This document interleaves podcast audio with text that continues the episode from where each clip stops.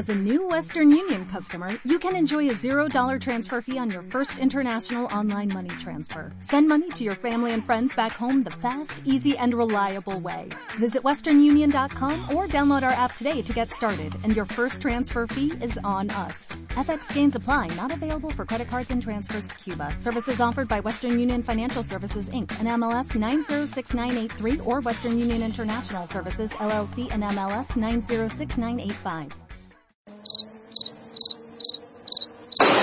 Go to the finish line, keep pushing, go to the line, keep pushing, go to the line.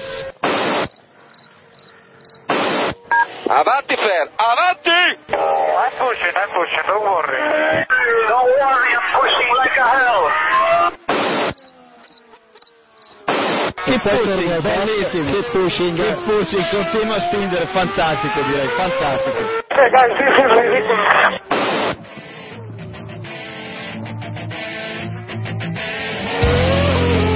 Comienza Keep Pushing, tu podcast de Fórmula 1.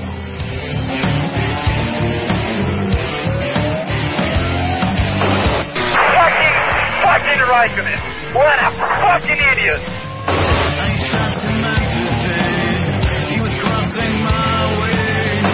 So give me a full power then. Just leave me alone, I know what to do.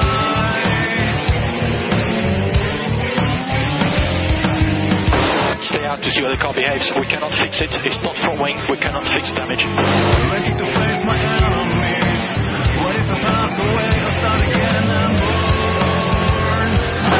think you have to leave a space. All the time you have to leave a space.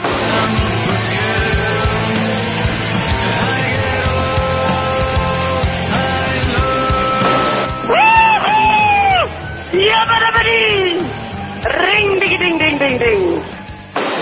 Hola a todos y bienvenidos al episodio número 88 de Keep Pushing, eh, el episodio post Gran Premio de Canadá 2013, en el que vimos ganar eh, de nuevo a Sebastián Vettel con Fernando Alonso segundo y Lewis Hamilton tercero. Fue un fin de semana lleno de incertidumbre y de clima cambiante que bueno nos dio un, gran premio divertido que, que ahora pasaremos a comentar con los eh, colaboradores habituales, aunque hoy notaréis que Samu no está, a ver si podemos recuperarlo en breve y coge las riendas de nuevo de, de esto, que si no va a acabar mal. Bueno, y empiezo a presentar a los de siempre. Buenas noches, David Sánchez de Castro, ¿qué tal? ¿Qué tal? Buenas noches a todos y todas. Buenas noches, Diego. Buenas noches a todos y todas y, y esos y esas. Héctor, ¿cómo andas? Buenas noches a todos. Dios. Te veo muy serio, Jacobo. Tranquilo, que esto ya va, va cogiendo ritmo en breve. Iván, buenas noches. Buenas noches, Jacobo. Y bueno, hoy tenemos con nosotros a pues a alguien que este año todavía no habíamos tenido y que no puede pasar eh, una temporada de Keep Pushing sin él. Buenas noches, don Eloy Aguas. Muy buenas. O- hoy supero el récord de convocatorias, ¿no? Acércate, acércate un poco al micro. De momento aún, aún te queda alguna convocatoria libre que, que poder usar. bueno, vamos a empezar, si me dejan de cambiar el guion, eh, con el Gran Premio de Canadá. Vamos a empezar con los mejores. Y sin duda tenemos que empezar a, a hablar por Sebastián Vettel. Pole el sábado en condiciones eh, cambiantes. Y victoria el domingo, victoria incontestable. Eh, por alusiones, supongo. Eh, Diego, ¿cómo, ¿cómo viste el fin de semana de Vettel?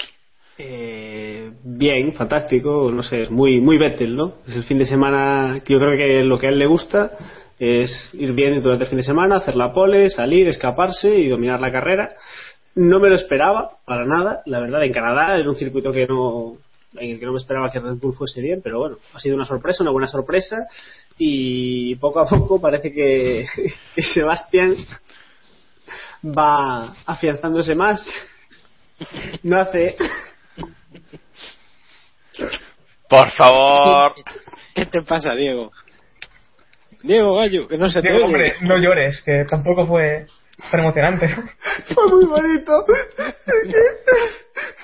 No puedo expresarlo con palabras. Verlo ganar allí. Fue tan bonito. Se te va. ¿Cómo tenemos la cabeza? Esa cabeza muy mal. No, a ver, eh, gran carrera de, ese, de Vettel. La verdad es que no sé, eh, poco a poco se, cada vez se va distanciando más en el liderato del campeonato. Parece que sus malas carreras son un cuarto puesto y cada vez que tiene una oportunidad, por pequeña que sea, parece que la aprovecha. Así que no, no sé, creo que este año lo tiene, lo tiene todo de cara. Es una pena que vaya a ganar el Mundial Kimi, pero bueno, seguro que Vettel va a estar ahí cerca hasta el final. tu R, que R. David, ¿cómo, ¿cómo lo viste? Yo creo que Vettel fue uno de los pocos en los que no tuvo ningún problema este fin de semana. Y su mayor problema fue darse un leñazo contra, contra el muro y lo salvó sin, sin mayores dificultades y se quedó todo en una anécdota. Eh, creo que Vettel ha dado una, dio una lección este, este fin de semana. Incluso se pasó un poco yendo, vamos, no creo que se pasara, sino que, bueno, yo creo que incluso buscando ese nivel de concentración necesario, eh, se fue a por la vuelta rápida en las, en las vueltas finales y, y perfecto, no, no se puede decir otra cosa. Eh, como tengan un, par de carreras más así, vamos, pocos dudaremos de que, de que vaya a ganar su cuarto título consecutivo. Sí, dice mucho de él que, que haya estado muy bien en un fin de semana complicado como este, en un fin de semana en que los entrenamientos habían sido mojados, incluso con reducción de tiempo en algún caso, una clasificación complicada, él ha, estado bien en, toda la fase del Gran Premio y en carrera vimos que enseguida la salida eh, se vio que no iba a haber más grande, Gran Premio que el que, el que habíamos visto. A pesar, luego hablaremos de, de si Alonso podía haber inquietado un poco si hubiera salido más adelante, pero pero vamos, eh, con la parrilla que teníamos, Vettel no, no tuvo rival.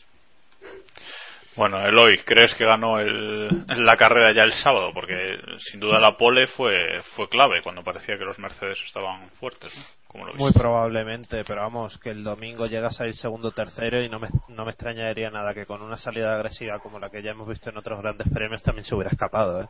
O sea, Vettel está un pasito por delante de todos este fin de semana y obvio queda la duda esa de, si Fernando podía haberle seguido, de haber salido un poco más adelante, pero es que eh, al final un gran premio es un fin de semana, no solo el domingo. y, y en el fondo, si casi ni vimos a Vettel, es que hizo mucho y muy bueno. Ya, pero lo que pasa es que dominó un poquito un poquito rollo 2011, ¿no, Héctor?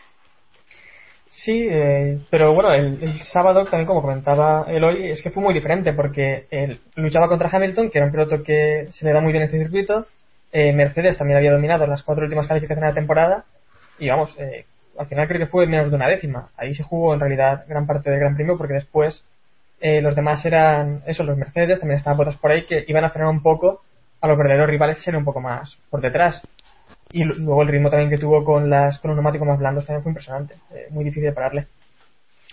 Y esas esa salida de pista y ese rozar el muro que decía David antes que cómo lo interpretáis cómo, cómo lo veis y es eso unido a que luego en la última en la última vuelta que salió por ahí que, que Rocky su ingeniero de pista le recordó a a Senna en Mónaco en el 88 no cuando cuando rodando el solo tuvo un accidente y acabó fuera de carrera. ¿Cómo, cómo visteis eso? No sé, Iván. Sí, en teoría ese fue el mensaje que le, que le dijeron, ¿no? Para acelerarle.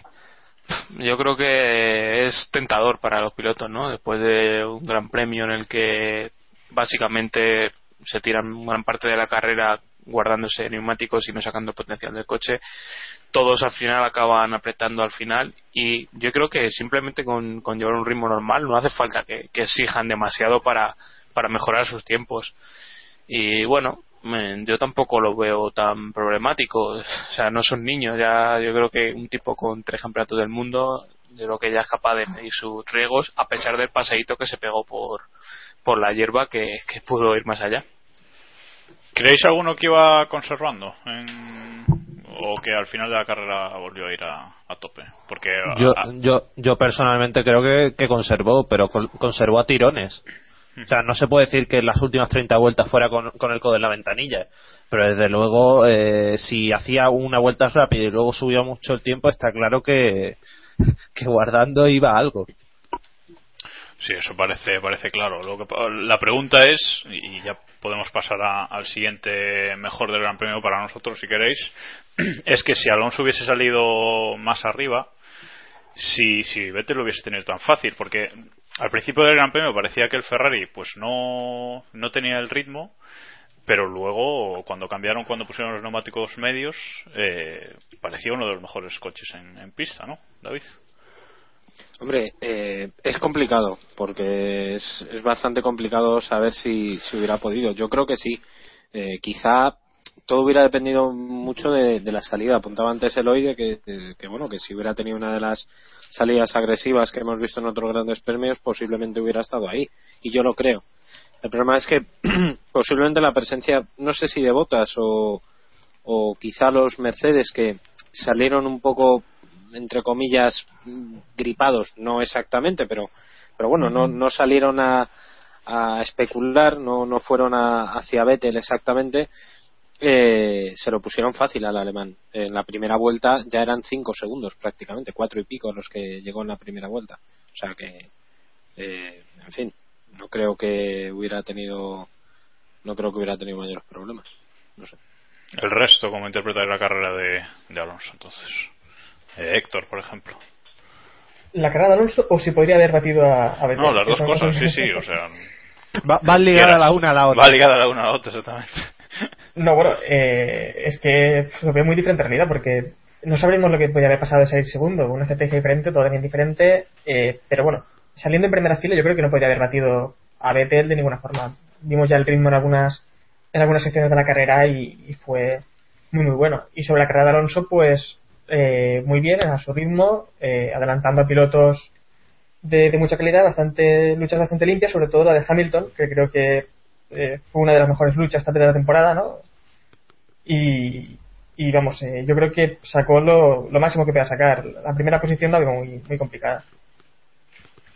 Sobre, sobre la lucha con, con Hamilton, yo quería apuntar una, una cosa, y es que, eh, bueno, aparte de que ese momento en el que el alerón delantero de Hamilton y la rueda de, de, Alonso, no sé, se rozaron o algo así. Vamos, no sé si se llegaron a rozar. Hamilton dijo que sí. Yo creo que no. Yo creo que entre ambos no llegó a haber, lo puse por Twitter, una hoja de papel de canto no entraba porque pasaron muy, muy justos. Pero lo que me sorprendió es que fue una lucha muy limpia. No hubo eh, incidentes como el de Pérez, eh, a lo mejor en, en Mónaco. No, no, fue una pelea muy, muy limpia y yo creo que eso es muy bueno para ambos. Sí, creo, creo, que fue Alonso el que comentó después que era agradable luchar con rivales que sabías que con los que sabías que podías luchar no limpiamente claro. que no te iban a, a, meter más en morro normal o dando un palito a pilotos como Pérez o otros y el eso que saltó como parecía como la cámara del alerón delantero de, de Hamilton ahí en, en, la primera curva que luego eh, Alonso decía hoy leía que decía que, que, él no notó nada en el coche no que el equipo le preguntaba si si el coche estaba bien porque habían visto saltar trozos pero que él que no que no que no notaba nada raro vamos no sé. Pudo haberle pinchado un neumático tranquilamente no Diego eh, sí, la verdad es que fue una lucha que pudo haberle pinchado un neumático sin, sin duda, pero bueno, también era una, era una lucha cuerpo a cuerpo que bueno, puede, sabes que corres esos riesgos. Entiendo que si hubiese sido con un piloto más peligroso, aunque algunos consideren a Hamilton el demonio, pues yo creo que si hubiese sido con Pérez o quizás o con Maldonado hubiese tenido más cuidado Fernando, pero bueno, es algo que, que puede pasar, pero no, no pareció. Realmente yo creo que fue más un efecto óptico de lo que se vio en la retransmisión que, que lo cerca que pasaron. Hay un papel de canto que había, como dice David, perfectamente. Incluso dos papeles. Bueno, bueno, bueno. Pero, Diego, ¿qué es eso de un piloto peligroso? Bueno, digamos. Van der Garde, pero eso viene después. Eso viene... No, no, es que, es que al final. incompetente, a lo mejor. Pero... al, no, al no. final, al final alimentamos estereotipos. Yo no, hombre. pienso que, que en un, un uno contra uno, al final, sí. la mayoría de pilotos se respetan bastante. Estamos, que sí, que sí, estamos. A ver, me refería. Hay pilotos, sí que hay pilotos que tienden a ser más agresivos que otros. Y que últimamente hay algunos pilotos que han entrado más, quizás se les ha ido un poco la pinza, no sé si presionados por su equipo o no. Pero. Y quizás Hamilton sí es un piloto que buscaba más un. que, que tú puedes. que Fernando podía ver más capaz de conservar la posición para conseguir un buen resultado. Y a lo mejor otro piloto que se viese en esa situación diría que leches. Que me pase por encima o yo me quedo aquí. Bueno, antes de, de acabar con Alonso, eh, un asunto que, bueno, que no sé si es cierto o no, pero desde luego lo ponías tú ayer en Twitter, David, que, que Canseco escribía en marca que el, el sábado, después de la, de la clasificación, que hubo una reunión en Ferrari. Bueno, explícalo un poquito. Eso es. Eh, bueno, básicamente Marco Canseco aseguraba que se había enterado de que después de la clasificación, eh, una reunión, la típica reunión post clasificación para leer un poco lo que ha pasado, eh, se puso la cosa bastante tensa. No explica muy bien hacia, hacia quién o a quién acusa, entre comillas, pero, pero bueno, eh, sinceramente me lo creo. Eh, porque el problema que está teniendo Ferrari en la clasificación, muy similar al del año pasado, en esta carrera se ha notado mucho más que en otras. Eh, es muy sorprendente que Alonso, teniendo un buen coche, porque es un buen coche en términos generales, quizás este fin de semana no fue el mejor, pero bueno, posiblemente eh, estaba ahí, no, no creo que sea el peor coche, o por lo menos no peor que el año pasado. Pero sí es verdad que tiene que haber un poquito de, tensión en el, en el equipo. No puede ser que Ferrari no, o sea, siga estando sin poder luchar, ya no te digo por la pole, apenas por la segunda fila. El asunto, Y, y bueno, el lo, que asunto parece ser- lo que explicaba Alonso. No, el o sea, asunto- Canseco, perdón. Digo que el asunto parece ser que, que, que discutían o lo que fuera, igual hablaban alto simplemente, sabe Dios, pero eh, que, porque todos los equipos habían hecho dos vueltas, cambio de neumáticos y dos vueltas más, y todos consiguieron su mejor vuelta en el segundo intento, en la segunda vuelta del primer intento, y en Ferrari decidieron hacer, decidieron, perdón, decidieron hacer una vuelta, parar y otra vuelta. Y claro, Alonso dice que cometió un error en su primera vuelta y que ya no, no tuvo opción a, no a clasificar tiempo, más adelante. ¿no? Pero bueno, ya veremos en, en Silverstone, un circuito totalmente diferente, a ver si el Ferrari a lo mejor una vuelta. Y ahora pasamos al tercer y último mejor para nosotros de este Gran Premio, que le voy a tener que dar paso a Eloy, aunque no sé qué de un contrato, me dijo ahí, bueno, eh, que es Jean-Éric Bernier, que bueno, acabó la carrera en una muy digna sexta posición, su mejor posición en la Fórmula 1 hasta ahora. Eh, y bueno, ocho puntitos eh, para el saco y, y un muy buen fin de semana, ¿no, Eloy? Yo, yo soy de Bernie desde pequeñito. De siempre, de eso que se dice de siempre. A lo Bueno. soviético. De- de- de- de- desde hace dos añitos, dos añitos y medio, para que vamos a engañar. No, pero yo ayer en el GPcast, toma spam, eh, recordé el mitiquísimo artículo de marca, la semana en la que echaron a Jaime Alguersuari de Toros Rosso, en la que eh, Eloy, Eloy, Eloy, cuidado. el, el diario, el diario Marca explicaba, según fuentes anónimas y próximas al, al piloto, que, que, que, bueno, que Red Bull subía a Jean-Éric Vergne a Toro Rosso para que así nadie pudiera hacer sombra a Daniel Ricciardo. Joder. Ajá, pues fino, fino, ¿eh? Claro, claro, claro. Pues estaba ahí, estaba ahí, sí, sí. Así que na- na- no hace falta decir más. Ya. Bueno, un, un fin de semana el sábado con condiciones cambiantes que a, que a Bern siempre le viene siempre le viene genial, ¿no? Eh, Iván, por ejemplo. Sí, sí, algo ha demostrado durante su presencia en la Fórmula 1 es que sí que es capaz de, de brillar cuando, cuando se apagan los se apaga el cielo y, y hay esas condiciones en las que algunos pilotos se hunden. Ejem, no le hemos metido en los, en los peores ni en nada, pero estoy hablando de masa y compañía. Y otros pilotos brillan, son capaces de, de sacar un poco más del coche. Y, pero también hay que resaltar que Toro Rosso este año está mucho muy por encima de, de lo que habíamos visto en los últimos años. Eh, creo, si no me equivoco, según los datos, es la, la mejor temporada que han hecho desde que se fue Vettel de la, de la escudería. Así que yo no sé si, veis que el equipo está yendo para adelante o los pilotos son los que están yendo un poquito un poquito mejor. No sé cómo lo, cómo lo valoráis. No sé, Héctor, cuéntame. Hombre, que también es una carrera un poco complicada para valorar eso, ¿no? Eh, yo también lo que quería decir es que en realidad eh, hasta hace poco, eh, antes de estas dos carreras, eh, la mayoría dábamos por seguro que Ricciardo iba era el favorito para quedarse con el asiento de, Red Bull, aparte de aparte del tema Raikkonen. Pero, pero bueno, eso, ahora mismo eh, Bernier puntuado en las dos últimas carreras y parece que, que está dando un repaso a, a Ricciardo, pero bueno, es que el campeonato también es muy largo. El otro hizo una buena carrera, buena también, sobre todo la calificación, pero ya veremos también lo que ocurre. Yo creo que está la cosa muy reñida en, en Red, en, en Red Bull, sí, en Toro Rosso hasta el momento, vamos, de- este año, porque una, una carrera hace buena carrera Ricciardo, otra hace buena Bernier. Entonces, no sé, yo supongo que que en Red Bull preferirán subir a, a Bernier por ser más por llevar menos tiempo en Toro Rosso, etcétera, etcétera. Re- Red Bull a quien quiere subir es a James Key.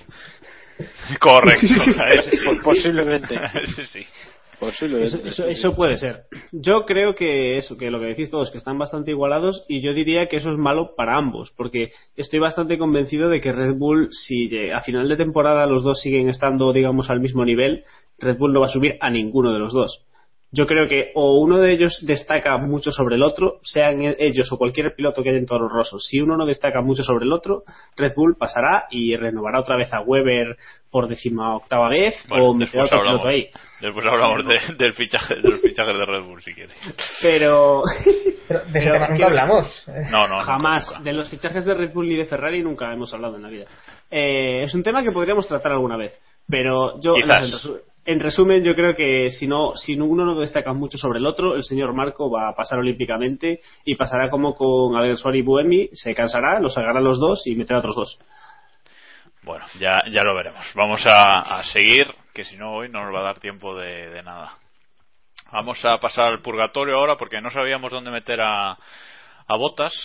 Ya sabéis, almohadilla y todo con mayúsculas porque lo merece.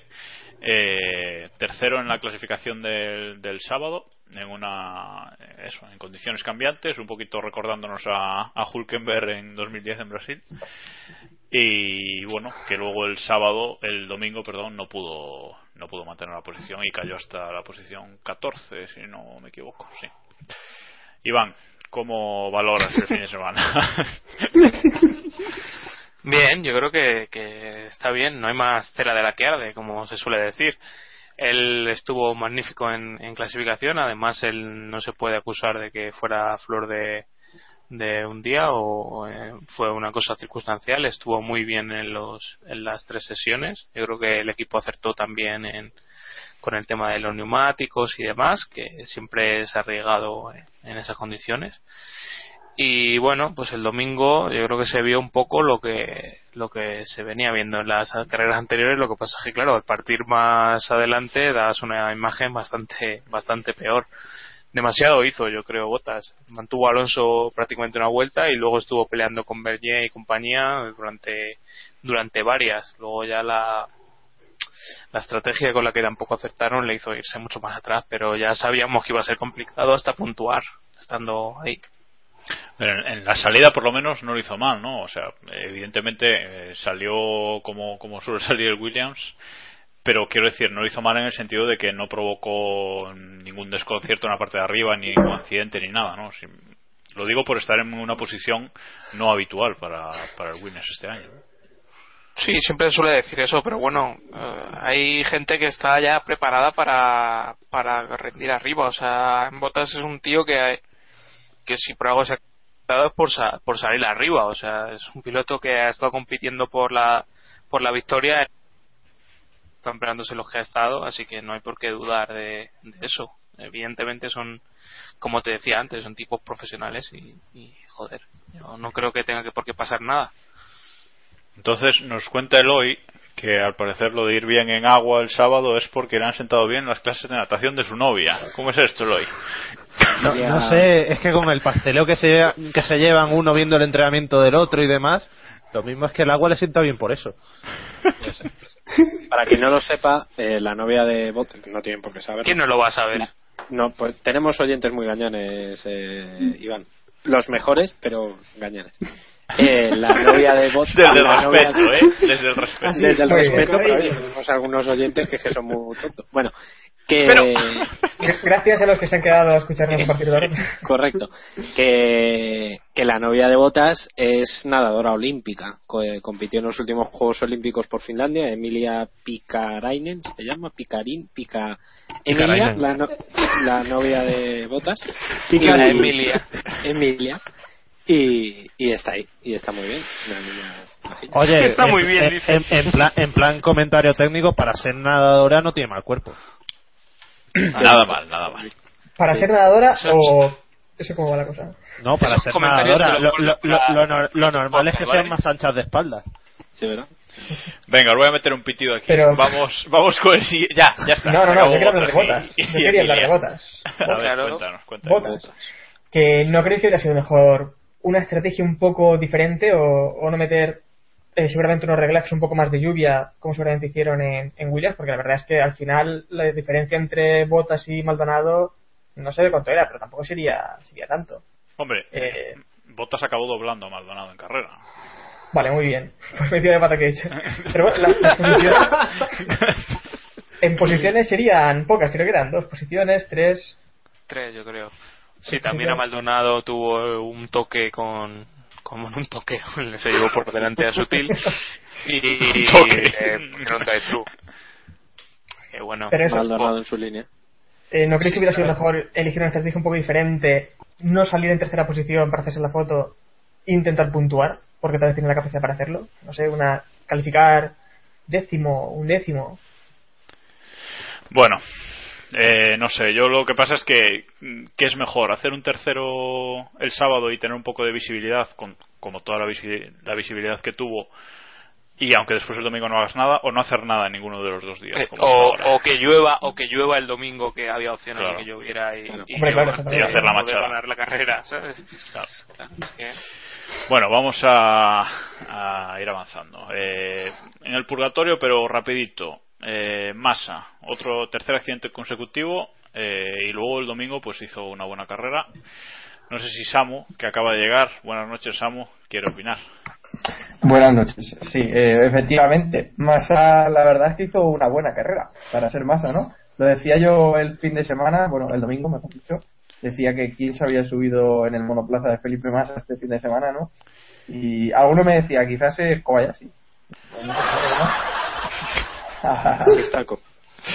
Bueno, no, yo no. creo que sí, que hizo A una ver, a ver, a ver. Massa quedó octavo y doblado. Tampoco. Bueno, sí, Joder, pero... pues eso, Massa- ¿tú alguna vez has visto hacer una, buena, una carrera tan buena masa? No, no, no me digáis lo de doblado con todos, que es que acabaron todos doblados salvo los cinco primeros. Incluso Bernier. Entonces, ¿qué? Incluso venía que le hemos dado antes para bien, hombre, no jodas. Hombre, pero que lleva un Ferrari, que su compañero quedó segundo. No sé. Pero, pero tú qué te crees que es eso, un Red Bull, que van solos o qué, tío, un Ferrari hay que conducirlo, eso no... Pero salía, No, salía no, no, no, hay que- durante carrera estuvo bien, a mí no sé. Hay que pedir que la magia actúe. Hay que- eh, sí. Porque aunque tú no la veas, existe, ¿sabes? Entonces es lo que... sí.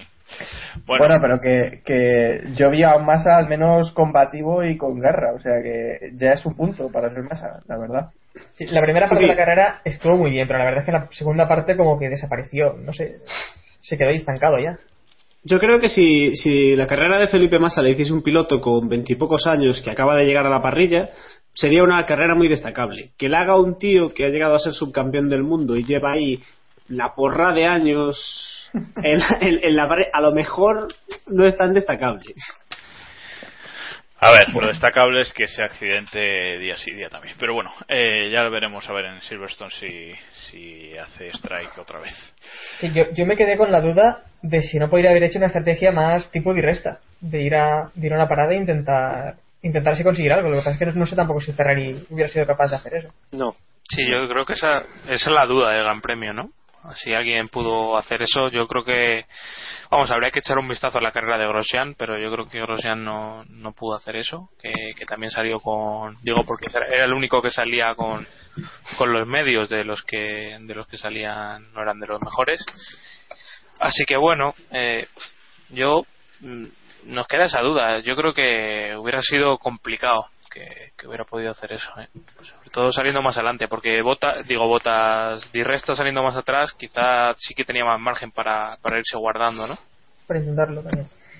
No, lo que yo, yo destacaría de esto que estáis hablando, de que yo creo que Pirelli se equivocó dando la estrategia ideal, ¿no? Porque ellos decían eh, super blandos hasta la vuelta 20, otra vez super blandos hasta la 40 y luego medios. Y luego resulta que el domingo todos fueron mejor con los medios, mucho más rápidos. Eh, Pirelli ahí la. sí, quizá la tenían que haber ido, tenían que haber ido eh, super blando medio medio, que es lo que que es lo que al final hicieron También casi vino- todos, no todos. También vino por los entrenamientos, ¿no? unos entrenamientos un poco caóticos, no pudieron probar pr- prácticamente nada y al final eh, yo creo que de tener unos entrenamientos normales, más pilotos habían intentado ir a una parada, que el año pasado muchos lo intentaron, al final no les salió. Pero bueno, es que es una estrategia a utilizar si, si sales tan atrás como Massa o en el caso de, de Diresti le salió bien. Bueno, pues vamos con los peores. Eh, Van der Garde, que yo creo que fue la estrella de la carrera, aunque aunque por, estrellado de la carrera, no, el estrellado, El estrellado de, de la carrera. de la carrera, no, no apartándose cuando se tenía que apartar para dejar pasar a, lo- a los líderes. eh, después rompió el alerón, lo llevó debajo del coche un rato. Bueno, no sé. Eloy, ¿cómo viste a Guiedo en, esta, en este gran premio? Yo ya sabes que defiendo a los pequeños. Por eso. a ver qué le puedes sacar. Pero en este caso es indefendible. Nada, ya, ya en serio, obviamente es una gran cagada, pero por disculpar a Van der Garde, eh, vimos que hubo muchos problemas con el tráfico.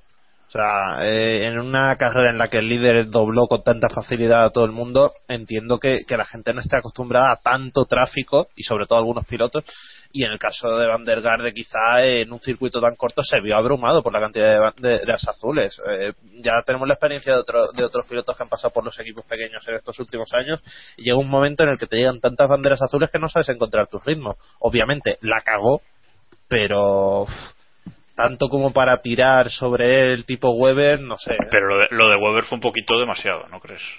Por eso. Ah, es que. David. Bueno, yo creo que lo de Weber iba en caliente, entonces a ver, eh, para quien no lo haya oído, eh, Weber dijo, textual, Van der Garde es un piloto de pago sin espejos retrovisores. Tampoco... O sea, con poco dinero va a pagar. ¿no? Sí, eso es.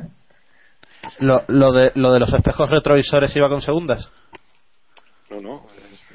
iba con, con directas, vamos. Tampoco tampoco cabía lugar a, a una indirecta muy muy escondida, vamos. ¿no? Hombre, yo me lo ojo. Correcto. Bien, ¿algo más que aportar después de esta revelación bueno, pasamos a, a otro de, los peores, si no tenéis nada más que añadir sobre Guido. Eh, Kimi Raikkonen. O- lleva dos fines de semana puntuando poco en Mónaco por distintos motivos que aquí. Pero lo cierto es que acabó la carrera en novena posición, solo dos puntitos eh, y bueno, dando un, un rendimiento bastante bastante pobre el Lotus. Su compañero acabó 13, pero bueno, es Grosjean, ya sabemos, eh, no sé. ¿Cómo visteis a, a Kimi? Samu. Pues la verdad es que, como decías, empezó muy bien la temporada, pero parece que ahora están en un pequeño bache. Lo vimos que el sábado no logró calificar bien y eso también le penalizó ya de cara al domingo. Y luego, además, el problema que tuvo en la parada de boxes, que por cierto yo esperaba alguna declaración por parte de Kimi, pero al respecto, eh, pues bueno, al final le hicieron acabar eso muy retrasado, en noveno lugar, viéndose adelantado al final incluso por más. Bueno, mala carrera para Kimi, sin duda. Yo me quedo me quedo con una frase en un alarde de elocuencia que me dijo que el coche había ido mal. Y ya está. O sea, quiero decir, no hay mucho Bueno, más bueno, que- la rajada. Dijo exactamente que nunca se había sentido tan feliz de bajarse de un monoplaza. No, ese, había- no, ese fue Bato. Eso ¿no? lo ha dicho Ese Bato. fue Mierda, vale, verdad, fue Bato. Estoy yo. Héctor Dimisión. Héctor Dimisión. Con, eso íbamos después, ¿eh? pero vamos. Que tampoco... Eh, que no, pero que eso, y que por lo menos, por lo menos, Kimi ha conseguido ya igualar al el puñetero récord de Schumacher de 24 carreras seguidas puntuando. Que yo, y lo digo, y que quede dicho con luz y taquígrafos, creo que no lo va a superar. Y hasta aquí podemos leer. Vale, Sí, y lo, eh, lo que es preocupante para, para Lotus es haber hecho malas carreras en dos circuitos tan distintos como Mónaco y, y Canadá. Yo creo que es bastante preocupante. Ya sabíamos que teníamos que tenía un déficit en, en clasificación, pero bueno, el, el domingo generalmente estamos recuperando bien, pero esta vez no han no han hecho nada de, del otro mundo y se han quedado ahí eh, con un par de puntos Raikkonen y Grosjean ni siquiera eso. O sea que en definitiva bate el récord de, de carreras consecutivas puntuando o lo iguala si no me equivoco lo iguala, sí. sí y bueno no sé qué tiene que decir Diego que está muy callado con, con esto No, no está Diego, Diego todavía sigue callado. sigue callado. Eloy. Se está moviendo. nada, él. Eloy. Eh, no, quería decir que, bueno, lanzar un par de hipótesis. Una, eh, ¿no será que a Lotus se les están atragantando los, los superblandos? Porque es el punto en común que hay entre Mónaco y Canadá. Sí, seguramente. Puede ser, sí. A lo, a lo mejor no eso, pero sí, sí que no saca tanto provecho con como si hubiera Pero- otro tipo de neumáticos, ¿no? Espera, en Australia, voy a volver a cagarla, se utilizó también el super blando, ¿no? Si no- Sí, seguro, Sí, se utilizó super sí, blando. seguro. y allí no. Sí, bueno, y allí pero, no pero han pasado seis carreras entre uno y otro. No sé. Pero bueno, eh, lo que sí que hay una casualidad es que justo en las carreras que Raikkonen se ha ido abajo, que fue en Malasia, en Mónaco y Canadá, justo ha estado arriba Mercedes y, y Red Bull. Vamos, que, que eso sí que se ve muy Ya- claro, ¿no? Ya, ya me ha fastidiado la segunda hipótesis, que era la de los neumáticos trucados por Pirelli. No, hombre, trucados no, pero son circuitos que tienen sus características. Estos dos, Mónaco y Canadá, no tienen tanta degradación y eso parece que sí que ha ayudado a Mercedes. Bueno, y- lo que pasa, lo que pasa es que tanto Mónaco como Canadá son dos circuitos de tracción que quizás ese pueda ser el punto evidentemente la tracción va asociada directamente a los neumáticos no pero bueno yo creo que la configuración del circuito también puede haber contribuido que no hay que no hay tanta curva rápida, que es al final lo que también degrada mucho el, el neumático. Y, y bueno, lo que tampoco estaba de acuerdo es con lo que decíais antes de, de Vettel, que esta carrera eh, no pudo no pudo tirar tampoco al máximo. Yo creo que sí que estuvo, eh, que bueno, que sí que no hacía falta, al menos que, que con dos paradas estuviera reservando sus neumáticos, ¿no? Que eso también fue lo que ayudó a que pudieran tirar y lo que restó eh, pues eso, eh, rendimiento a, a los Lotus, que, que es ahí donde ganan sus carreras, ¿no? Bueno, y una, una cosilla antes de pasar de Reconen, eh, aunque clasificó mal el sábado, eh, parecía que Lotus iba a hacer de nuevo una parada, una, una estrategia a contrapelo de- del resto de equipos, pero fallaron en boxes. Sí, parecía que iban a hacer una estrategia distinta al resto, pero que fallaron en boxes y, y ahí fue parte de, de- de la ruina de la carrera de Kimi, ¿no? Un poquito más. Samu, perdón, que no se te ha No, no, que, que decía que solo un poquito más ruinosa ya con esa parada. Ya. ya. Bueno, y ahora vamos a acabar con los peores y tenemos a dos equipos enteros, eh, McLaren y Sauber. Vamos a empezar por McLaren, los dos coches fuera de los puntos y como decía Héctor antes, eh, Baton dijo al bajarse del coche que nunca había estado tan feliz de bajarse de un monoplaza. Eh, como, como veis aquí el rendimiento de McLaren, Héctor. Teatrero. Eh, Pero vamos a, vamos a hablar de McLaren toda la temporada, porque... Pero es que, es que Sí. sigue, sorpre- sigue sorprendiendo que en un gran premio, en este caso, que el año pasado dominaron, eh, siguen, siguen sin encontrar la tecla. Es decir, eh, lo de McLaren este fin de semana ha sido bastante desastroso. No nos, no nos engañemos. Y la frase de Baton a mí me parece absolutamente demoledora. Bueno, se ha roto los cuernos diciendo que es más que probable que este año no, no, sea- no vayan a luchar por el campeonato, Sí, pero eh, en la carrera que tu primer piloto, entre comillas, pegue semejante rajada, pues, en fin, habla muy mal de, del asunto. Samu. Sí, yo creo que en McLaren ya se puede ir centrando directamente la próxima temporada. Baton decía también que su objetivo esta temporada es ganar alguna, o sea, conseguir alguna victoria, pero vamos, yo lo veo harto complicado. Solo hay que ver este gran premio. Eh, poquísimo vimos tanto de Pérez como de Baton. Un décimo Pérez, décimo segundo Baton. Y yo creo que la frase de, de, de, de Baton se puede extrapolar. Y yo creo que Baton está deseando de que se termine esta temporada y eso que solo acaba de empezar. Sí, pero a ver lo que viene la que viene, ¿no? Un añito con Mercedes Sí, sí, que claro, ya ellos mismos están diciendo que, que no va a ser tan bueno como, como los años anteriores con Mercedes y luego cambiar a Honda es que el futuro que les espera Es no parece tampoco pintar muy bien. Bueno, y los Sauber. Dale, dale. Sí, quería dale. decir una última cosa de McLaren. Uno, me parece que, que Baton mm, ha aumentado sus quejas en cuanto ha visto que Pérez le superaba con relativa facilidad. Correcto. ¿No os acordáis del año, no os acordáis del 2009? En cuanto Barrichello empezó a empezó a ganar y A repuntar, sí. remontar, también empezó a quejarse. Y luego, mm, ¿no creéis que da, bueno, que la situación de McLaren este año da quizá algo más de mérito a Ferrari el año pasado? Pues es probable, porque además lo que pasa es que yo creo que este año McLaren está peor que de lo que estaba el año pasado Ferrari. Porque Ferrari, mal que mal, aquellos test de Montmeló le vinieron de puñeterísima madre y, y dieron, mejoraron relativamente el coche y, y, joder, al final llegaron Mm. a estar en muy buenas condiciones. Pero es que McLaren, el problema es que no tiene capacidad de mejora. Esa capacidad de mejora presunta que tiene McLaren eh, no se le está viendo.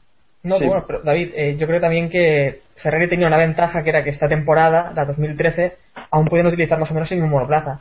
Pero es que McLaren sabe que lo que van a hacer ahora, todo su trabajo en realidad no, no necesita tanto y están también trabajando en gran parte con su monoplaza año que viene. ¿no? Y soy yo el coherente que dijo hace algunos meses que si había que confiar en alguien era en McLaren a la hora de desarrollar el monoplaza. Y ahora digo que se olviden de esta temporada, sí.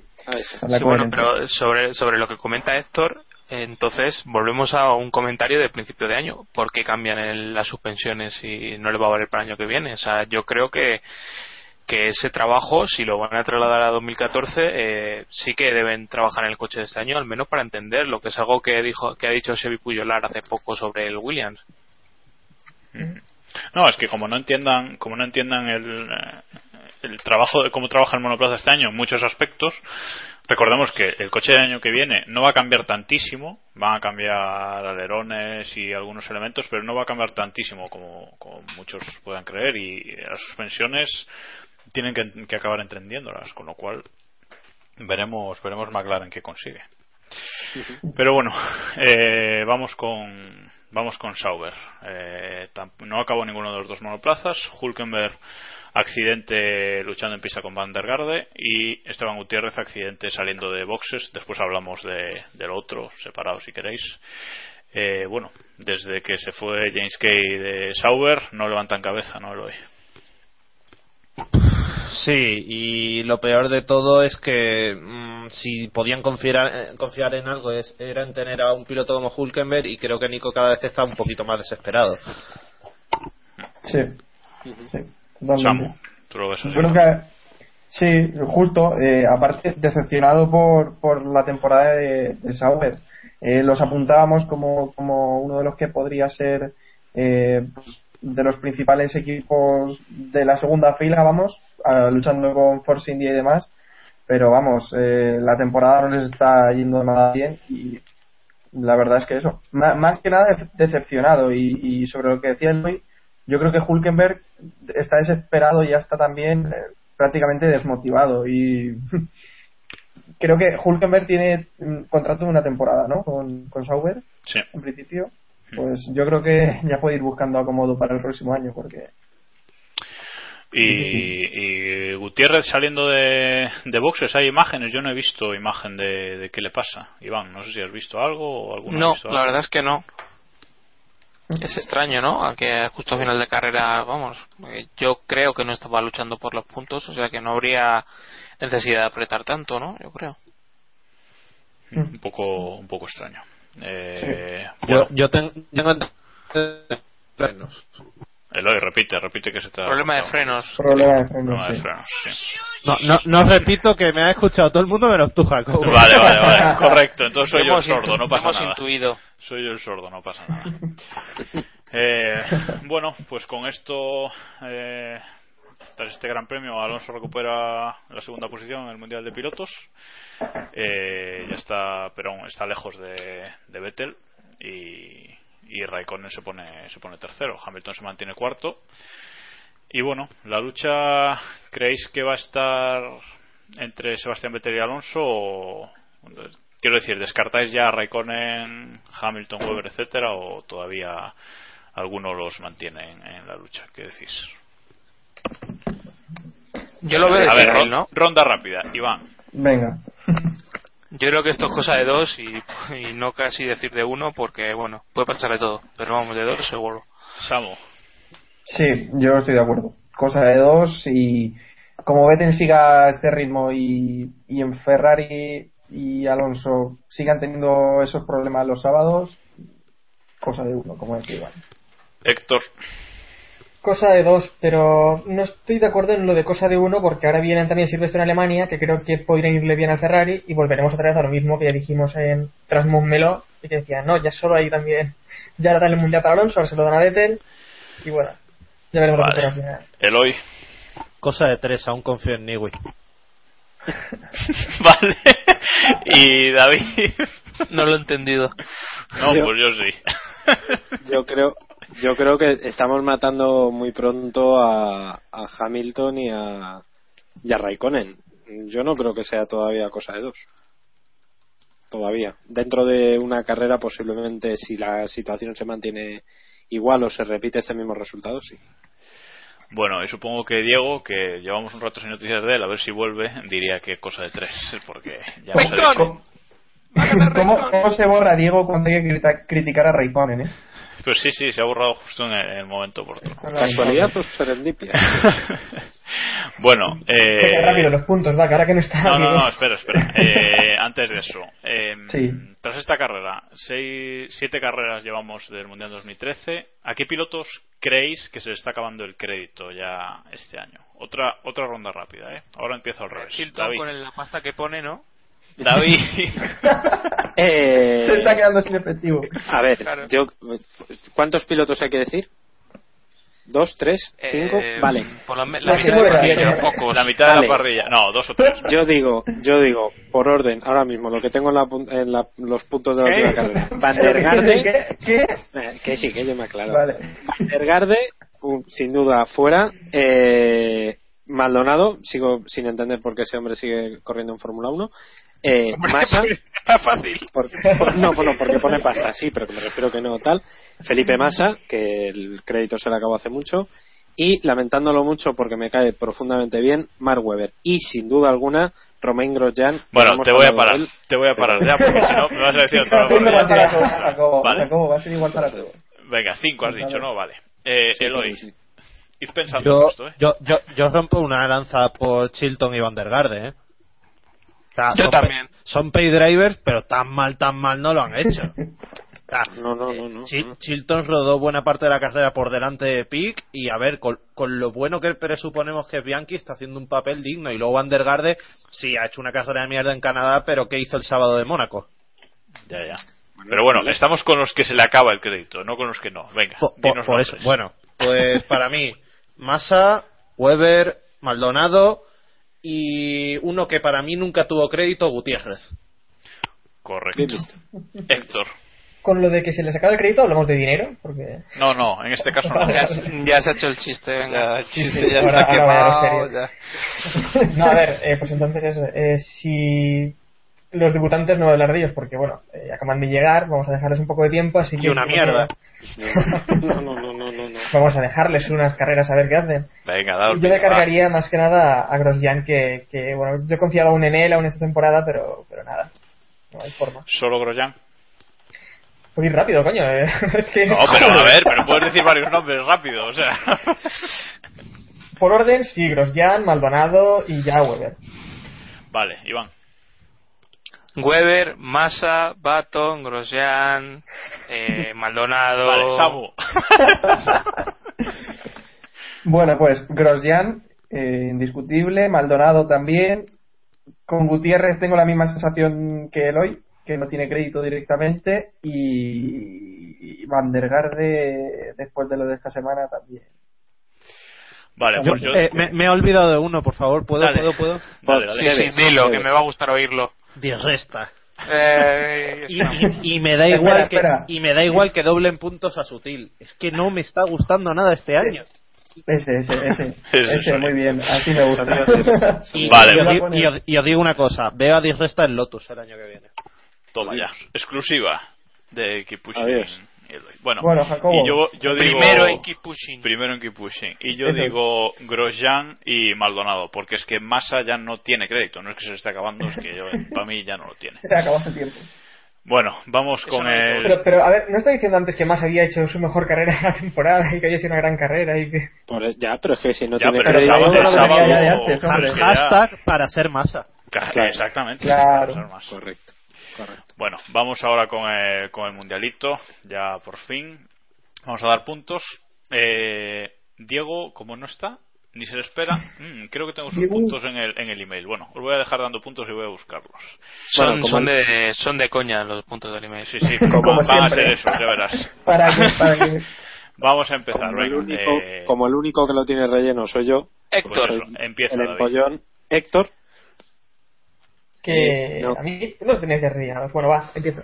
Eh, tres A puntos ver. para Vettel, dos puntos para Alonso y el punto se lo voy a dar a Di Resta por llevar aquí la contraria a Eloy. Joder. Y el menos uno para Van der Garde.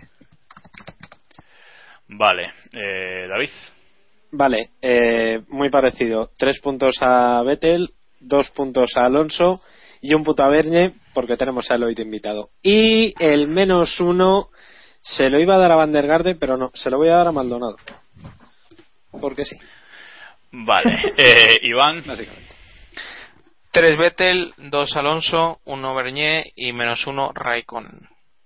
Caray, jugamos duro, hoy, ¿eh? Bueno, eh, Samu. Bueno, me voy a sumar a la tendencia de Iván. Así que 3 para Vettel, 2 para Alonso, 1 para Bernier y menos 1 para Raikkonen también. Que decepcionó este fin de semana. ¿Para qué? No vamos a pensar. Vamos, que sí. vamos a, a restar los puntos que le da Diego. Hay que empezar a restar ya. Vale, eh, Eloy. Eh, 12 3, 2, puntos, 1 y menos 1. 12 puntos para Vettel, 10 puntos para Bernie, 8 puntos para Alonso y menos 1 para Ricardo. ¿Cómo? Eh, Bueno, bueno, bueno, bueno, bueno, bueno, bueno. Menos 1 para Ricciardo. Pero Menos uno a, Ri- a Richie. Ricardo, Ricardo. Ricardo. Vale, a ver, espera, que tengo puntos frescos de Diego. Vamos a ver. Le da 3 a Bernie. Ojo ahí. Este está zumbado. Puto troll. Da- Este dame está teléfono. zumbadísimo. 2 a Vettel. 1 a Di Resta. Y el menos 1, atención, que esto es noticia, a Kimi Y Raikkonen. una polla. Oh. Oh, no. Deja, deja de tocar el teclado, Jacobo. ¿A quién? No lo he escuchado. Ay, ay, perdón, perdón. Menos 1 A Kimi. a Kimi Raikkonen. ¡Wow! ¡Wow! Dile que hoy los puntos sí que valen. Guau, guau. que sí que... Kimi Increíble. Matías Raikkonen. Jacobo, ¿por qué te inventas los puntos de, de- No, no, Por, no. por por que no. cierto, pa- para mí lo mejor del fin de semana fue la pieza sobre Kimi Raikkonen de Antena 3. ¿eh? Sí, ¿Qué? Sí, sí, sí. voy a callar. Me gustó mucho, me gustó mucho. Pone Jacobo los tuyos. Bueno, y los míos. Yo le doy 3 a Vettel, 2 a Alonso, 1 a Bernie y menos 1 a Maldonado. Se los copio a, a David. Correcto. Vale. Y bueno, respecto a la porra de Eso. la pasada semana, eh, ah, ah, veamos. vamos a hablar de la porra. Primero vamos a hablar de nuestra porra personal, en la que todos hemos acertado una cosa, nos llevamos un punto, menos David y Diego, que se llevan un ceraco así de gordo. Sí, sí. Ahora la porra que cuenta. Y ahora Ah. la porra que cuenta, como dice David, la porra Castrol, tenemos nuevo líder en la liga de Keep Pushing, que es JJ Buisan F1, que se ha marcado en este gran premio 47 puntos. Eh, a destacar las predicciones de R7 Competition con 86 puntos y de eh. Belencosa Racing con 97 puntos, que sube 57 puestos, 53 Es abusar puestos, totalmente. es abusar totalmente. Sí, sí. Y bueno, el primero del podcast sigue Héctor Eso, F1 eh, subiendo, ya está cuarto, el muy mamón. Sí, sí. Y bueno, Una el- cosa, ¿se, puede, ¿se puede echar a la gente que consigue muchos puntos, como los que has dicho? sí, sí, sí, sí, sí, fácilmente. O sea, Vale, tengo vale. aquí un botón. y ya- O sea, que lo estás haciendo así. Lo de... ¿Cómo crees que subo posiciones? A ver, Iván. Bueno, el segundo del podcast creo que es Samu. Si no. La- lamentable porque llevo tres semanas sin actualizar mi porra, eh. o sea, ese es el nivel. Correcto. Hombre, tú te has pasado mucho tiempo sin actualizar tu porra. Bueno, vale. eh, el, el tercero, el tercero remontada, como él dice, espectacular. Ahí podcast es David. Increíble. Papá. Increíble. Papá. Increíble. Ha hecho un botas. Os, a- os avisé. Os avisé. Vais a cagar. La Bueno, próxima, primero el podcast. Aquí lo 19 dejo. 19 de su vida. Y luego están Iván, un servidor, y Diego está último. Y Eloy, no sé si participas en la porra o no. No te. Yo no. Tú no. No, si no hay dinero por medio. No, no, eh, eh, yo, yo, en yo en Castrol me registré cuando Karun Chandok era la imagen en Autosport y lo dejé. Ah, lo entiendo, lo entiendo. Se- Sería bastante cachondo ver a Eloy participando en la porra Castrol. Y hasta aquí podemos leer. Castrol Continúe. con dos L's, ¿no? Sí, sí. sí, buena, buena. Bueno, y hablando, hablando, de David. hablando de troll, vamos a hacerle ahora nuestro cuestionario a Eloy. Vamos a revivir el cuestionario que no sacamos a la luz desde el sórdido.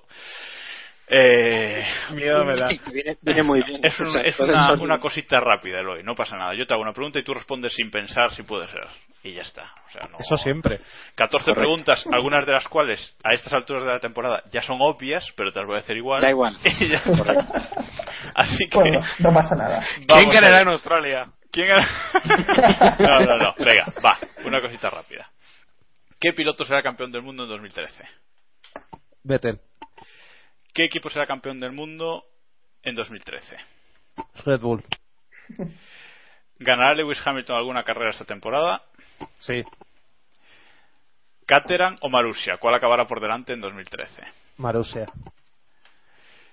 ¿Seguirá Felipe Massa en Ferrari en 2014? Tic, tac. Sí, sí, sí, Ah, sí. vale, vale, no te he oído. perdón. No, no te he oído. ¿Correrá Vettel con Ferrari en 2014? Eh, en un giro inesperado, creo que sí. Bien, apunta- apuntamos sí. Y, y Massa seguirá, ¿eh? Lo hemos entendido. Vale, tu ídolo, tu ídolo en la Fórmula 1 actual, ah, o sea, tu ídolo Alonso. en la Fórmula 1 actual No. o no. Ac- Actual o no. O sea, no tiene por qué ser de ahora. Mira, en el álbum familiar hay fotos mías con cosas de Michael Schumacher, pero digo Fernando Alonso. Qué vergüenza. Sí, Lo de Schumacher. lo de. Schumacher, claro, claro. Totalmente, totalmente. sí. Tu equipo favorito en la Fórmula 1. HRT.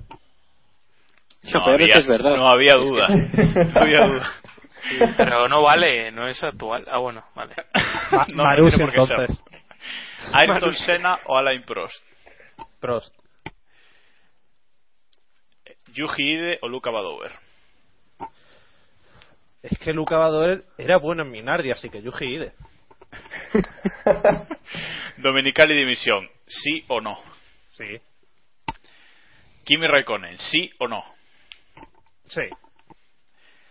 ¿Y quién tuvo la culpa de lo que ocurrió en McLaren en 2007? La copistería. Ahí está. Otro con mi idea. Bien, igual que respuesta igual que la de Iva. Muy bien, muy bien. Bueno, Sí, sí. pues va- después de este pequeño inciso podemos seguir. Eh, vamos a pasar ahora a la actualidad y lamentablemente tenemos que empezar con, con la noticia triste del, del fin de semana del Gran Premio, eh, que es el fallecimiento de uno de los comisarios de, de pista que mientras atendían a mientras eh, que retiraban el coche de Esteban Gutiérrez accidentado en la, en la salida de boxes como decíamos antes eh, pues un, un fortuito una acción fortuita eh, se le cayó al parecer el walkie talkie y fue atropellado por la grúa que llevaba el coche fue trasladado al hospital de forma inmediata pero no pudo no pudo sobrevivir al, al accidente. Eh, creo que es la primera muerte en Fórmula 1 desde Australia 2001 si no me equivoco. Sí, señor. y bueno un, un- un lamentable accidente que que vamos yo todavía no no, no entiendo muy bien lo, lo- lo ocurrido no o sea mm, no sé tenéis algo que decir alguno pero vamos eh, es que lo de Australia 2001 le golpeó un neumático si no recuerdo mal. Pero Sí. bueno pero es que aquí ha sido todo en parado digamos no sé David como Eh, bueno, un incidente.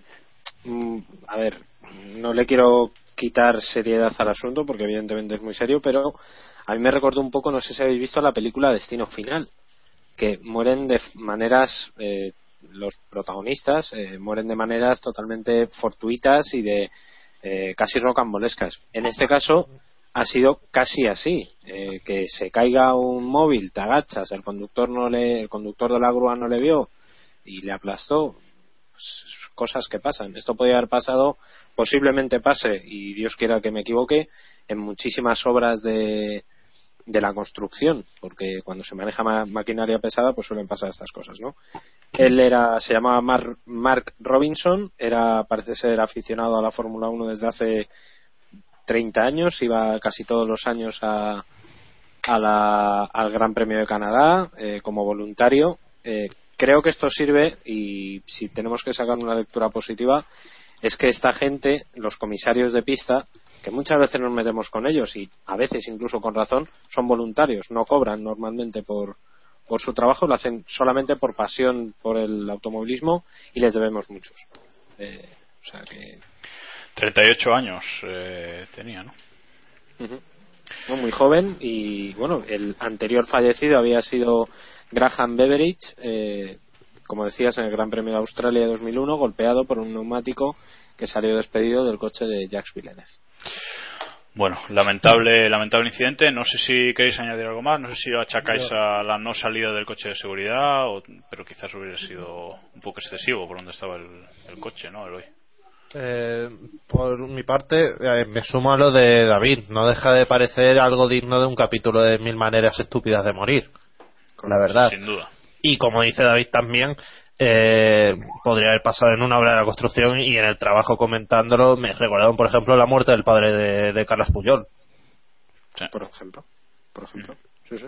Pero bueno, por eso en el fondo no es una muerte en carrera. Obviamente debe ser sentida por, por el Es- mundillo es de la Fórmula durante 1 No es durante. Y, y es que no sé hasta qué punto se puede considerar una muerte en, ¿sabes? Como parte del Gran Premio, pero bueno. Bueno, Una esto es lo de pregunta. menos, yo creo. Una pregunta que a lo mejor he entendido yo mal, pero creo que era cuando cuando devolvían el coche ya de Gutiérrez a una vez Sí, terminada la sí. carrera, ¿no? Ya había acabado. Cuando, estaba, cuando estaban ya terminando la vuelta para, para volver a- al parque cerrado y demás, o sea, en ese momento Mm. previo al podio fue cuando ocurrió el. Sí, porque el coche ya, el coche ya lo tenían retirado de lo que es el, el césped, ya lo tenían dentro de las barreras, digamos, y es ahí cuando la grúa lo cogía para devolverlo al box y fue en ese momento. Sí. Debía ser durante el podio, la ceremonia del podio o, o algo así, más o menos. Bueno, vamos a, vamos a seguir. Vamos a dejar este incidente lamentable a, a- a un lado que esperemos no volver a verlo, no volver a ver una muerte en la, en la Fórmula 1 hasta dentro de muchos años. Bueno, eh, la noticia del día que nos ha esperado, ayer no grabamos, grabamos hoy para esperar la noticia, evidentemente. Eh, Red Bull ha confirmado este mediodía la, la renovación de Sebastian Vettel por una temporada más, hasta finales de 2015. Eh, permanecerá con Red Bull, va a estar dos años con los motores turbo de Renault en Red Bull. Y bueno, esto en principio eh, elimina todas las suspicacias de eh, si iría ya a Ferrari, si no iría, quién, quién tendría Red Bull el año que viene, etcétera, etcétera. Eh, ¿Cómo habéis visto el fichaje? Esperado, supongo, Iván. Sí, bueno, parece que era obvio más después de, de que esta temporada no hayan tenido ningún problema. Yo creo que es una opción lógica. Nunca, nunca le he encontrado mucho sentido a que Vettel se quiera ir de Red Bull si Red Bull sigue estando arriba y parece que, que es lo que hay. Aunque yo creo que, que esta renovación es más por temas económicos. Vettel todavía no tenía un sueldo tan alto como el de sus rivales y yo creo que con este nuevo contrato va a llegar a esos niveles. Samu, ¿qué te parece? Pues eh, a mí me ha sorprendido, la verdad, no, no esperaba el comunicado con noticia en el día de hoy. Y tenía, bueno, ya lo he ido reflejando, tenía la ligera esperanza de que Vettel se marchara a Red Bull en 2014, como ya comentamos. Ferrari. A Ferrari. Ah, sí, quiero decir a Ferrari, obviamente. La verdad es que personalmente me ha sorprendido, me ha sorprendido la noticia. Sí. ¿El resto qué? ¿Cómo, cómo lo veis? El hoy. Esperado, ¿no? No. Pues no sé, no sé qué decirte. A, mí yo creo que, y, y me parece que es una sensación muy generalizada, eh, nos ha sorprendido quizá el momento. Yo no me esperaba que a estas, o sea, de repente, después del Gran Premio de Canadá, eh, ¿por qué? Yo esto me lo hubiera esperado más en el parón, posiblemente, o después de Alemania, o incluso en el Gran Premio de Alemania, pero ahora, Es que para los periodistas es una putada. claro, porque ahora que se vende. Ah, esto, ahora qué. Por eso. No, pero es que, me- a ver, eh, sobre todo después de que Red Bull llevara un mes repitiendo que hablarán de los pilotos del año que viene en verano. Eh, lo ha dicho la propia escudería, o sea, por eso quizás el Bueno, momento... bueno, bueno, 10 días arriba, 10 días abajo. Bueno. Después del 40 de, después del 40 de mayo, sí, eso está claro, ¿no? Sí, pero vamos. En Canadá les haría solo el domingo, pero en el resto de Europa.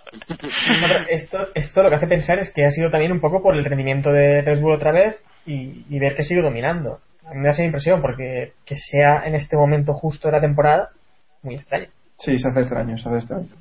Bueno, la cuestión es que eso, va a estar va a estar hasta finales de 2015 en Red Bull. Algunos se lamentaban por ahí por Twitter esta tarde, leía, porque bueno, consideran que en el cambio de motorización siempre es mejor estar con Ferrari, algo en lo que yo discrepo, pero bueno, ya, ya veremos.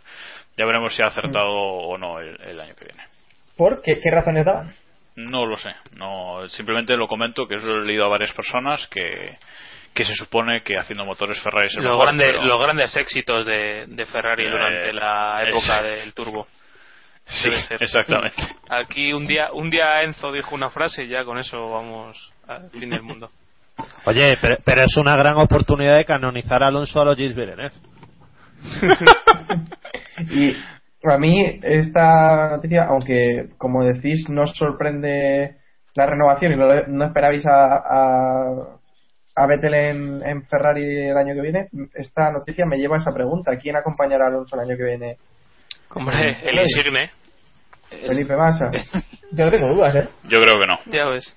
Pero más que nada por el cambio también de motores. Creo que más ahí puede aportar y es lo que... es lo que Sí, sí, aportar A- roturas, aportar que dices muchísimo. para, para, Aportar técnicamente, técnicamente más que otros pilotos jóvenes que podrían llegar.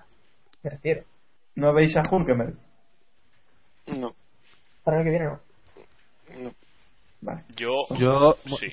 perdona Jacobo, Eh, con la cantidad de test que hay el año que viene, si no cambian en 2014, no cambian nunca. Eso está claro. Yo, yo llevo diciendo durante un tiempo que Massa se va a retirar en Ferrari. Y es así, o sea, no. Bueno, se puede retirar este año. ¿no? Se puede retirar este año, digo. Bueno, claro, pero va a ser decisión suya. Claro, que no le van a retirar. Sí, sí. puede ser. puede Y ahora voy a decir una cosa. El único del podcast que dijo que Massa iba a seguir en Ferrari en 2014 fui yo. Vale, aún no, aún no sigue, ¿eh? De momento, tranquilo, te lo guardas un poco. Y va a entrar en el- el acaso. El, lunes de vuelta. Eso, ahí. Si seguís aquí, si seguís aquí que he confirmado. Esto es así. ¿no? Iván, Primero- ja- jamás, me, ja- jamás me hubiera esperado por tu parte desearle otro añito en el infierno a Hulkenberg. Buah, ya ves tú. Está acostumbrado ya, ¿no? El infierno es levantarse todas las mañanas a las 7. Siendo de Williams. Bueno, seguimos. Otra noticia. No, no nos vamos a meter otra vez con el fichaje de con quién va a estar en Ferrari para el año o, o en Red Bull acompañando a Vettel, porque si no sí. nos vamos a alargar otra hora. Otro día. Va, seguimos. Eh, tengo aquí en el guion. Pasión de Pirellis, capítulo tropecientos mil. Test a la luz de la luna, le vamos a titular. Bueno, eh, se ha confirmado la fecha. 138 está escrito, por cierto, a ver si aprendemos a leer el número. Vale, correcto. Eh, tendré- se ha confirmado la fecha de- del juicio contra, contra Pirelli y contra Mercedes. Importante, hay cargos contra las dos partes. Y tendremos juicio el 20 de junio en la sede de la FIA en París. Y que la resolución pues va a salir eh, lo antes lo antes posible, dice la FIA. También, bueno, lo cuento todo, luego os dejo opinar. También Toto Wolf dice que, que no se cargarán a Brown por haber decidido él que Mercedes hiciera ese ese test. Eh, a ver, ¿qué, ¿cómo veis esto del juicio? Y sobre todo, me interesa que pensáis de que se presenten cargos también contra Pirelli, que en teoría es un partner de la Fórmula 1, no es un competidor ni, ni nada parecido. ¿Quién, ¿Quién quiere empezar? Eloy, ¿quieres, ¿quieres empezar tú? A mí es que este caso me produce somnolencia. A ti solo. A mí solo, sí. Nah, mira, eh, pienso que va a ser un tirón de orejas para, para Mercedes y Pirelli no van, a, no van a imponerle una sanción gorda, sino que le van a retirar el contrato y punto. No, pues, pues David, dale, dale. posiblemente. Eh, yo creo que esto se va a resolver posiblemente con pasta. Eh, la justicia y la dignidad normalmente acaban aplastadas bajo el peso de los maletines y me imagino que, que a Pirelli y a Mercedes eh, les van a les van a engalomar una multa. Me sorprendería mucho si a Mercedes, como se está especulando, les castigan una carrera, dos carreras, no. Eh, la fecha es perfecta, ¿no? Tres semanas La ahora fecha- hasta- La fecha es justo antes de las 24 horas de Le Mans, que a mí me parece fatal, porque le va a quitar un poquito de tirón a la previa, pero... eh, Pero me refiero, me refiero a la Fórmula 1, porque Ah, hay bueno, tres semanas 1, de sí. parón hasta Gran Bretaña y está ahí en el medio. está la cosa. Da- David, la fecha está cojonudamente puesta para que los miembros de la FIA, después Ya de ves. solucionar esto, se, Ah, se bueno, den tienen- una comilona y pillen el TGV hasta Le Mans. Tyrion Le Mans, sí, puede ser, puede ser, puede ser. No lo había pensado por ahí, sí, sí, sí. ¿Algo que añadir, Samu, Iván? Bueno, yo me remito a lo que dije la semana pasada, que yo, o la anterior, que yo eh, pienso que sí que le puede caer una sanción más o menos deportiva, o sea, importante a, a Mercedes. Y sobre lo de Pirelli, la verdad es que es una incógnita, porque no hay ningún caso similar, o al menos que yo sepa al respecto, y no sé, es una incógnita lo que le, le pueda caer, vamos. Yo, bueno, que espero que esto se solucione rápido y de forma indolora y ya está, y otra cosa, porque no creo que vaya a pasar nada. Bueno, muy y divertido. que la FIA y que la FIA se asegure de tener neumáticos para el año que viene. Eso, eso es lo que iba a decir. Eh, artículo, artículo muy divertido en Autosport hoy que se preguntaba si la Fórmula 1 el año que viene va a correr como los picapiedra, ¿no? Con neumáticos de piedra o, o algo parecido, O de- porque o de madera. si echan a Pirelli y ni Michelin, ni Bridgestone, ni ni los del DTM, que no me sale ahora el nombre, eh, Hankook. Hankook, eh, quieren quieren entrar en la Fórmula 1, ¿con qué van a correr los monoplazas? ¿no? Pero bueno, lo veremos. Cooper. Vale. O Goodyear, también nos vale, ¿no? O, o de Mac, la marca china que hay en el Mundial de Rallys. O neumáticos Carrefour. No, si será por marcas de neumáticos, pero ya No, veremos pe- cómo son los os digo una cosa, yo mm, compraría los neumáticos experimentales de Pirelli y corría sin, sin pintar los flancos. A lo loco. De, de. Teo, los de- los de Teo Martín. Correcto. Recau- recauchutados estos, sí, sí, sí. No, pero si da igual, le compras 24 juegos a Bridgestone de los viejos y ya está, te llegan para todo el año. Para toda la temporada. No, no, no. Lo- como en los viejos tiempos. Exactamente. Bueno, lo, lo mencionaba antes el hoy de pasada, vuelven los test de temporada del año que viene. en teoría, vamos a tener eh, cuatro test de pretemporada, uno en enero y otros tres eh, supuestamente en, en Bahrein, Abu Dhabi, Qatar, ya veremos. Eh, el mundial en teoría empezaría en Bahrein, bueno, lo que está especulando ahora mismo, em- eh, empezaría en 3 de Bahrein, marzo. tendría 21 pruebas, 20 o 21 pruebas y luego durante la temporada durante la temporada habría cuatro test de dos días cada uno después de los grandes premios de España, de Gran Bretaña y otros dos todavía por por decidir. Eh, Se ponéis- dice que Alemania y luego entre Hungría o, o Bélgica.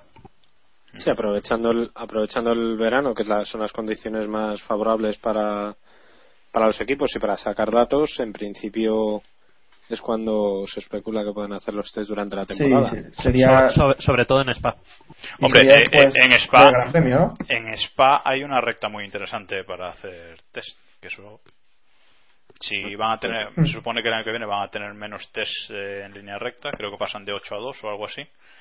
Con lo cual probar en un circuito con una recta bien larga les iría, les iría bastante No sé yo en lo que afecta que Spa sea tan largo para, para los test.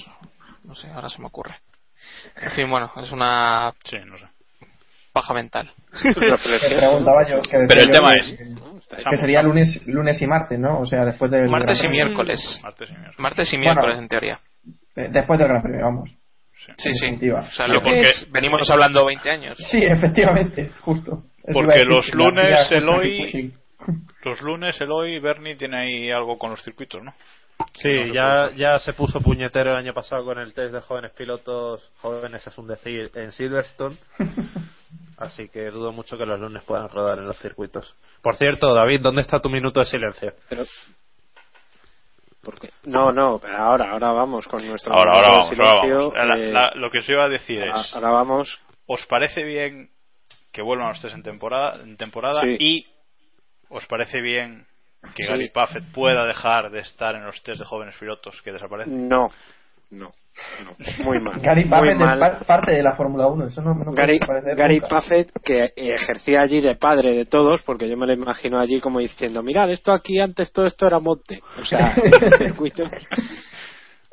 Pero, pero no, no. eh, los test de jóvenes pilotos eran para jóvenes pilotos y Gary Puffett, y que ejercía, pues eso, de, de veterano de, de todos. Era la única oportunidad que tenía Puffett para montar en, en la Fórmula 1 y probar, por lo menos en condiciones, más allá de exhibiciones eh, por ahí. Y, y en fin, eh, creo que es, es casi trágico para nuestra generación, pero, pero bueno, se, se pierde un gran personaje en la Fórmula 1 que evidentemente Gary Paffett es un piloto contrastado en otras categorías. Me, me juego el bigote y, doy y podéis dar fe de que tengo ¿Hay a, que bigote? ve- a que vemos a Paffett eh, en un McLaren el año que viene. Yo también lo creo, ¿eh? ¿Y a de la Rosa? Iván, ¿a Gurz también? Venga, más. ¿Algún abuelete Urza más? a lo mejor con Williams. ¿Algún abuelete más por ahí? Yo recuperaba. Toto Wolf, quizá. Pues eso. Ojo, ojo que Toto Oye, Wolff- Adrian Newey, por favor. Toto Wolf corrió el austríaco de rallies en su momento. Pues por eso lo digo. Claro, claro. Bueno, pero os parece bien que vuelvan los tres en temporada, entonces no estamos todos de acuerdo en que es- era un mal, era- es necesario, o sea, no podía estar sin No, hombre, no, no es un, 1. no es un mal. Es lo que No, tú no, no, dices, no, la- perdón, se me, se me ha escapado lo del mal. Digo que era necesario, vamos. Que... Claro, claro, o sea, la queja está tan, tan común que tenía Fernando Alonso y, y, bueno, entre otros pilotos que decían que la Fórmula 1 es el único deporte donde no se entrenaba, me parece muy coherente y creo que llevan razón. Que era necesario que se probaran eh, en pista las mejoras o peoras o lo que cada coche lleve y creo que es muy buena noticia. Más que nada porque además, si dan oportunidad, si esto sirve para que se dé oportunidad no solamente a los pilotos eh, titulares, si se dé oportunidad a los pilotos probadores, pues, sí, ya, ya, ya, ya, lo sé, ya lo sé. Es que esta, la historia es que lo tienen que hacer bien, pero yo creo que es una, se abre un poco la puerta a que la figura del piloto probador, entre comillas, vuelva a ser algo. Y no simplemente señores que van con el uniforme y que luego se suben a las cabinas a comentar. Es que no, no tiene sentido. Hola. Hola, hola. Ey. No sé, no sé qué le ha pasado. No, ya que nadie dice nada, pues digo yo que a mí me parece una decisión sabia y que ya era hora que, que la tomaran. O sea, parece que ahora se han puesto de acuerdo los equipos, entonces ya lo que digan los equipos va, va a misa si lo toman en mayoría, ¿no? Así que, pues ya, ya era hora. Ya lo, es que lo veníamos hablando desde hace siglos aquí y, dando la idea esa de, de que se hiciera después del Gran Premio, que quieras que no, pues sí que obviamente aumenta los costes, pero no tanto como cuando se hacían antes. Entonces, una decisión coherente, me parece. Bueno, eh, y podríamos haber hablado de esto antes, pero bueno, vamos a lo último de Pirelli de- del podcast de hoy. Eh, no pudieron probar bien los neumáticos experimentales en Canadá, los neumáticos experimentales que Pirelli dio a los equipos en Canadá, llovió en, en los libros 1, en los libros 2 estaba un poco mojado y, y no pudieron probarlos todo lo que quisieran, con lo cual en Silverstone, como decíamos en el anterior podcast, estos neumáticos no, va, no se va a correr con ellos, se supone que los volverán, que los volverán a probar. Y bueno, no sé, ¿cómo, cómo lo veis? ¿Acabarán por usar estos experimentales o los desecharán definitivamente? No sé. Eloy, ¿cómo, cómo lo ves? Mm, si Lotus sigue yendo tan mal, lo mismo terminan aceptando, pero lo veo muy complicado. ¿eh? A mí esto, a mí esto me recuerda cada vez más, eh, guardando las distancias, aquel mítico McLaren que hizo Niwi que nunca se llegó a estrenar. Que se probó, se probó. MP4 18. El 18, correcto, el 18 es No, que- perdona, el 18 fue el evolucionado, el 19 fue, ¿no? Sí. Yo creo, no, no sé, uno de aquellos dos. Sí, no, sí. pues- pues ese. Me recuerda cada vez, eh, cada vez más aquello, ¿no? Que se hablaba, se hablaba, se hablaba y al final, pues se quedó, se quedó sin probar. Eh, como bien apuntaba Eloy, como no lleguen a un acuerdo, esto se queda sin, sin estrenar y, y hemos tenido toda esta polémica va a ser en balde. To- Todo el mundo sabe que lo mejor para el ahorro de costes es diseñar neumáticos que no vas a utilizar. Correcto, eso está pensado. Eso, esto es así. Claro que sí. Bueno, y Red, y Red Bull, a a pesar de todo, a pesar de haber ganado en, en Canadá de forma incontestable, sigue quejándose de, de Pirelli. ¿Veis algo por ahí detrás? Quiero decir, ¿piensan que en Silverstone, por ejemplo, un circuito de curvas rápidas, van a volver a ir para atrás si no se cambian los neumáticos? No sé, Samu. Pues la verdad es que no tengo ni idea, pero, pero las quejas de Pirelli ya me parecen un poco desproporcionadas. Sincero. O sea, de Pirelli, de Red Bull, madre mía, cómo estoy hoy. Me parecen ya un poco quejarse por quejarse, que es lo que daba a entender eh, Henry con sus declaraciones de, de ayer. O sea, que parece que no les apañe nada por muy bien que les esté rindiendo en estos momentos, por ejemplo. O sea, que me parece ya un poco quejarse por quejarse, como decía. Bueno, pues no sé. ¿Qué- ¿Queréis decir algo más sobre el Gran Premio? ¿Alguna noticia que nos hemos dejado en el tintero? Lobato Si no- responde, ¿no? Lobato responde. Si queréis hablar del, del tema, bueno, yo, no- yo creo que eh, vamos a, yo voy a dar una descripción que me dieron hace tiempo de lo que somos los periodistas y no voy a decir el autor y lo vamos a dejar ahí. Venga. y lo vamos a dejar ahí. Yo creo que todos los periodistas, por definición, tenemos mucho ego porque firmamos nuestras noticias y nos gusta ver nuestro nombre. El problema es que hay muchos periodistas que tienen muchísimo ego. Y hasta aquí podemos leer. Bueno, pues quien sepa de qué Yo creo que no le vamos a dar eh, más- hablamos, más no le vamos a dar ma- más, vueltas. Bueno, eh, este podcast lo hemos empezado siete personas. Hemos perdido, hemos perdido a dos por el camino, Diego y Héctor, que hace un rato que no, que no os escucháis. Pero bueno, hemos. No hemos les habéis echado de menos. No les habéis echado de menos, porque parece, no habéis protestado, entonces bueno, parece Claro. que, que ha ido bien Hombre, cosa. hemos ganado a uno por el camino también. Sí, se ha sumado. Sí, sí, se ha sumado. No, es, es cierto, hemos empezado seis y hemos acabado cinco. Ojo, por el camino ha habido una entrada y dos salidas. Ahí, ahí ha estado bien. Bueno, y nada más. eh, un placer, Eloy, que hayas estado con nosotros. Yo- Pero dígate yo- más. Pero yo dígate siempre más. estoy- yo siempre estoy encantado de estar con vosotros y po- poco más puedo decir. Que, que, oja- que- que ojalá sigamos troleando por Twitter. Mucho. Correcto. Twitter por muchos años. Bueno, y a los Que demás- de eso comemos varios de aquí, ¿no? se mueve mucho por Twitter, se mueve mucho. Que por cierto, en Twitter, si queréis seguir a Eloy, es Eloy barra baja EG. Y ya que estoy, pues el resto de, de los que quedamos aquí, eh, David es arroba Sánchez de Castro, Iván es arroba McCormick y Samuel es arroba Samucer. Eh, un servidor es arroba Vidal Pascual, pero lo que yo digo no importa, así que no hace falta que me sigáis. Qué modesto Y- es, qué modesto. y nada más. Que- Pues ah, debo ser de aquí el que menos seguidores tiene, o sea que tampoco digo nada del otro No, mundo. yo, yo creo que estoy por abajo. bueno. no pasa nada. bueno, y nada, nada más por hoy. Gracias a todos por escucharnos y ya sabéis, como dice Samu, keep pushing al máximo. Adiós. There is a star that lights the road. Will it take me to the end? Well, I don't know. But for one last time, I'll take this ride and just drive. I wanna be the only one to make it to the light.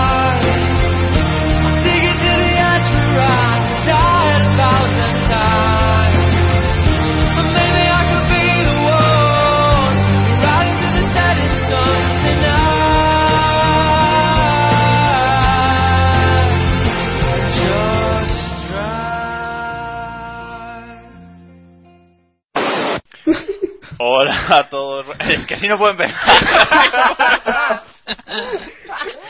Va. Tomas falsas, tomas falsas. Sí, sí. Va.